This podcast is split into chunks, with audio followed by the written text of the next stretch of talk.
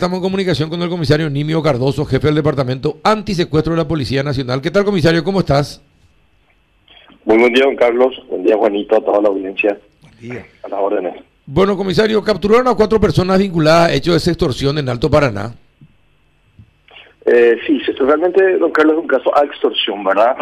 Eh, este es un grupo que eh, tiene una, una vinculación especial con tanto con gentes de, de afuera como creemos que los cerebros están en la penitenciaría, porque eh, una persona, en el caso específico, eh, y tenemos varios casos como este, que es un nuevo caso que estamos nosotros investigando, o sea, nuevo modo operandi para nosotros.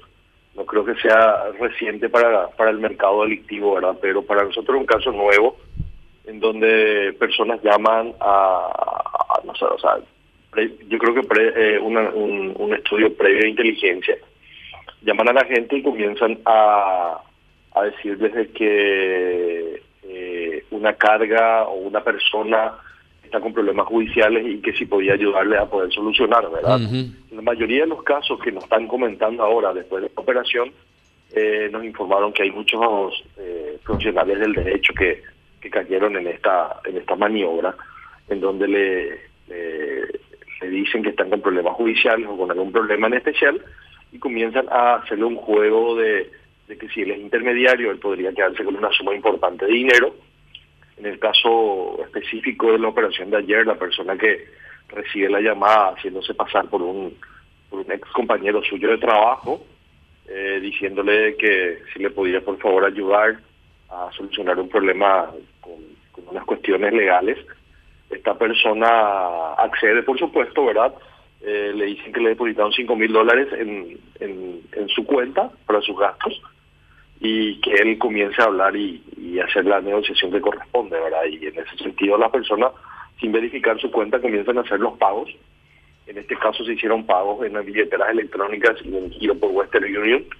Las personas capturadas ayer justamente son parte de esta estructura algunos son eh, gente que activaron aquellas líneas o, realizaron el cobro de aquella billetera electrónica y otros quienes retiraron el giro por Western Union, ¿verdad? Básicamente esa es la nueva estructura, el nuevo modo operandi que estamos teniendo bastante denuncias desde ayer, después de, que hayamos hecho la operación. Ah, ese, ese era el esquema. Eh, ¿Tienen, básicamente, ustedes tienen ya identificado a quiénes serían los cabecillas eh, que operan desde la cárcel y si operan desde la cárcel es porque están teniendo consigo celulares o computadoras para eh, establecer los contactos, comisario. Sí, esa es la, información que tenemos. Lo que sí ayer me estaba diciendo uno de los investigadores que le llama mucho la atención también porque algunos números de contacto que nosotros pensamos que puede ser el cerebro o uno de los sospechosos que estamos teniendo también se está moviendo por fuera de la penitenciaría, ¿verdad? Esto sería un caso nuevo para nosotros, porque la mayoría de los casos, eh, usted sabe, don Carlos, en la audiencia que eh, a veces provienen de, la, de, los, de, los establecimientos penitenciarios, ¿verdad? Bueno, el... Juanito, ¿alguna consulta, no, comisario? Lo, que llama la atención es este la, el, el, tipo de gente que cae en este en este fraude, ¿no? Gente que se supone que por su preparación debería estar un poquito más protegido y alerta de, de una propuesta de ese tipo, comisario. Mira, siendo vos profesional de derecho, San Juanito sabe bastante bien que, bueno, eh, generalmente uno trata de cuidarse, pero nos llama la atención realmente eh, la cantidad de colegas tuyos que, cayeron en esta en esta en esta estafa eh, y extorsión después, ¿verdad? Mm. Pero bueno, son cosas que pasan y uno no, nunca termina de, sorprenderse de la capacidad de esta gente para poder embarcar a, a, a otros, ¿verdad? Si yo le contara a usted cuántas veces me gané camionetas y autos. Ahí está. Bueno, y más de alguno, más de alguno, más de alguno se habrá creído el, cuento y, habrá caído ahora. Mm, sí, sí, es notable cómo sigue sucediendo. ¿En serio? Sí. Pero te diste cuenta. Yo me he ganado varios autos ya. Pero te diste cuenta de un detalle. A ver, Carlos. Lo que es el jefe antisecuestro. Tiene, te tiene perfectamente identificado, Juanito. No, está bien. Está bien. y yo a él. Así que si me llamas, ya saber que es él. no, pues te tiene. No, no, no, está bien, está bien. Nos tiene radio. No, qué bien, que, está, bien. está bien que así sea. Claro, está bien, está bien que así sea. Bueno. Eh, por otra parte, eh, comisario, ¿esto qué pasó? Este asesinato de, no sé, creo que un peón en Tacuatí, ¿tiene relación con el EPP o, con eh, grupos de avigeos? Don Carlos, ayer justamente el jefe de la regional de antisecuestro de, de Santa Rosa estuvo, estuvo interiorizándose ese caso, ¿verdad? Por lo menos los elementos iniciales que, que él pudo recolectar en el lugar nosotros no, no, no, no guarda mucha relación con, con el modo operandi del EPP o otros grupos armados organizados, ¿verdad? Y eh, nosotros no descartamos de pleno, pero no, por lo menos lo que pudimos ver en, en el lugar del hecho no, no guarda mucha relación, ¿verdad? Pero vamos a seguir esperando algunos otros análisis de criminalística para poder confirmar o descartar. En principio, básicamente al comienzo no... Mm. No, es porque primero que los corredores de movilidad de, de, esa zona y donde nosotros tenemos elementos de inteligencia que sostenemos con, con elementos materiales, no, no, sería un corredor de movilidad hoy día de estos grupos. Bueno, eh, y volviendo, está bien, y volviendo al tema de, de los detenidos, eh, ¿cuál ¿cuántas son mujeres, cuántos son varones y cuántos más piensan ustedes que forman parte del grupo? son dos mujeres y dos varones, don, Carlos. Como le dije, algunos son parte, eh, tenemos un activador, otros que cobraban la, la eh, las billeteras. Encontramos aquellos teléfonos que se utilizaron para el cobro de las billeteras, ¿verdad? También eh, otros documentos que avalan la, la habilitación de algunos SIM que también se utilizaron. Y como le dije, son dos mujeres y dos varones. Está bien. Y como jefe de antisecuestro, ¿qué piensa de lo que pasó con Granda? Eh, eh, ustedes hicieron una evaluación de lo que pasó con Granda y lo cerca y lejos al mismo tiempo que eh, estuvo de venir a Paraguay. Sí, realmente fueron, fueron unos sentimientos encontrados. Uno, la felicidad de que saber que, que podríamos extraditarlo o poder venir a, a, ser juzgado en Paraguay lo segundo que teníamos también bien claro que nos estábamos exponiendo a una situación en donde él podía regresar, ¿verdad? En este caso estuvimos en contacto permanente con, inteligencia de Colombia. Ellos nos alertaron eh, del riesgo que tenía, ¿verdad? Y bueno, al principio nos fue difícil creer y, después cuando eh, pasaron las horas nos dimos cuenta de que, bueno, de que los tentáculos a veces de, de estas organizaciones van más allá de lo que uno puede imaginarse. Sí, definitivamente. Fue un dolor, realmente, fue un dolor muy grande porque cuando todos eh, nos enteramos de esta situación, bueno, empezamos a, a movernos cada uno de nuestros eh, lugares de trabajo y de acuerdo al interés para todos, ¿verdad? Porque al final de cuentas el señor Rodrigo Grande tiene una orden de captura por una investigación realizada por el Departamento Antisecuestro. Eh, ayer justamente me llegaron los informes se llevaron en su momento a la fiscal Sandra Quiñones cuando cuando esa fiscal eh, investigadora de, de este caso, ¿verdad? y bueno, tenemos elementos muy sólidos para, para, para poder eh, demostrar la directa participación de esta persona en, en, el caso de Cecilia y también tenemos elementos eh, de la operación Fénix, una operación que, que la Policía Nacional y la Fuerza Pública de Colombia realizó en persecución a unos grupos terroristas en el territorio ecuatoriano. En, en esa oportunidad eh, los computadores, los pendrive. Sí, recuerdo el caso. Eh, demuestran de la participación de, de, FARC eh, en, todo ese asesoramiento, ¿verdad? Y bueno, yo creo que no hay nada que discutir desde el punto de vista investigativo y los elementos que nosotros tenemos, ¿verdad? Y, y después saber que cuando nosotros estábamos hablando con inteligencia de Colombia, ellos me dijeron bien claro y no nos adelantaron inclusive el vuelo que podrían tomar para volver a Colombia. De eso eh, realmente para nosotros muy doloroso, o sea, para nosotros lo que lo que sabemos la importancia eh, dentro del terrorismo global, ¿verdad? Porque eh, estamos hablando de un de un extranjero que vino a sembrar el terrorismo en Paraguay, que, que hoy lamentamos tantas muertes, tantos de civiles, militares, policías, eh, víctimas y, de todo lo que él sembró en Colombia y en el mundo, ¿verdad? Porque claro. bien que era el canciller de las FARC eh, y recorría el mundo con, con esta filosofía y, haciendo alianza estratégica con otros grupos terroristas. Para usted, nosotros es muy doloroso, eh, usted sabe que él estuvo por Paraguay.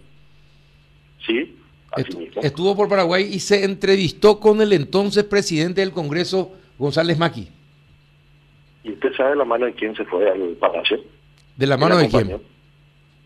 Juan Ramón, Juan Arrón. Juan Arrón, Juan Arrón fue el contacto de él. Exacto. Él estuvo acompañándole y él, en todo momento, ¿verdad? Sí. En esa época todavía nosotros pensábamos ni, ni nos imaginábamos que, que, que podía existir una idea de, de generar un grupo armado en Paraguay, ¿verdad? Imagínate, en la época de González Maki y eh, los primeros hechos lo hacen muchísimos años después.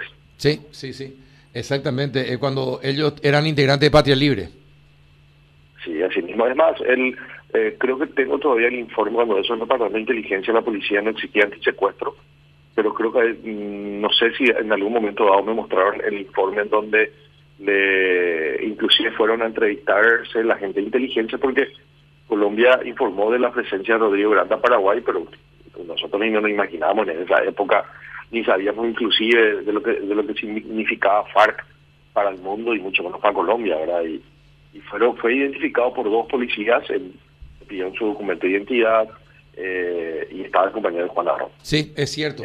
Es cierto. Eh, hay una crónica donde Juan Arrón refiere que un plenipotenciario, así le trataba, de la, de, de la FARC estuvo, eh, estuvo por Paraguay en la, en la, década de los 90. ¿sí? finales de los 90. Finales de los 90.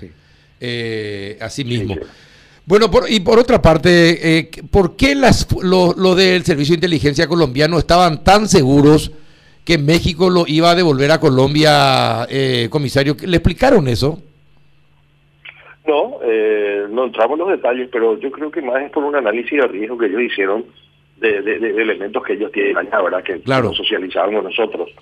Pero pero recuerdo inclusive la terminología que me dijeron, bailas que se te puede escapar, se te puede volar, así mismo. Yo les decía que era imposible, si, estaba en poder Interpol nosotros creíamos que iba a ser imposible, ¿verdad? Eh, y, volví a repetir que se podía eh, que se podía volver a Colombia y que si pisaba tierra colombiana él ya era imposible volver a quitarle ahí. Exactamente, sí.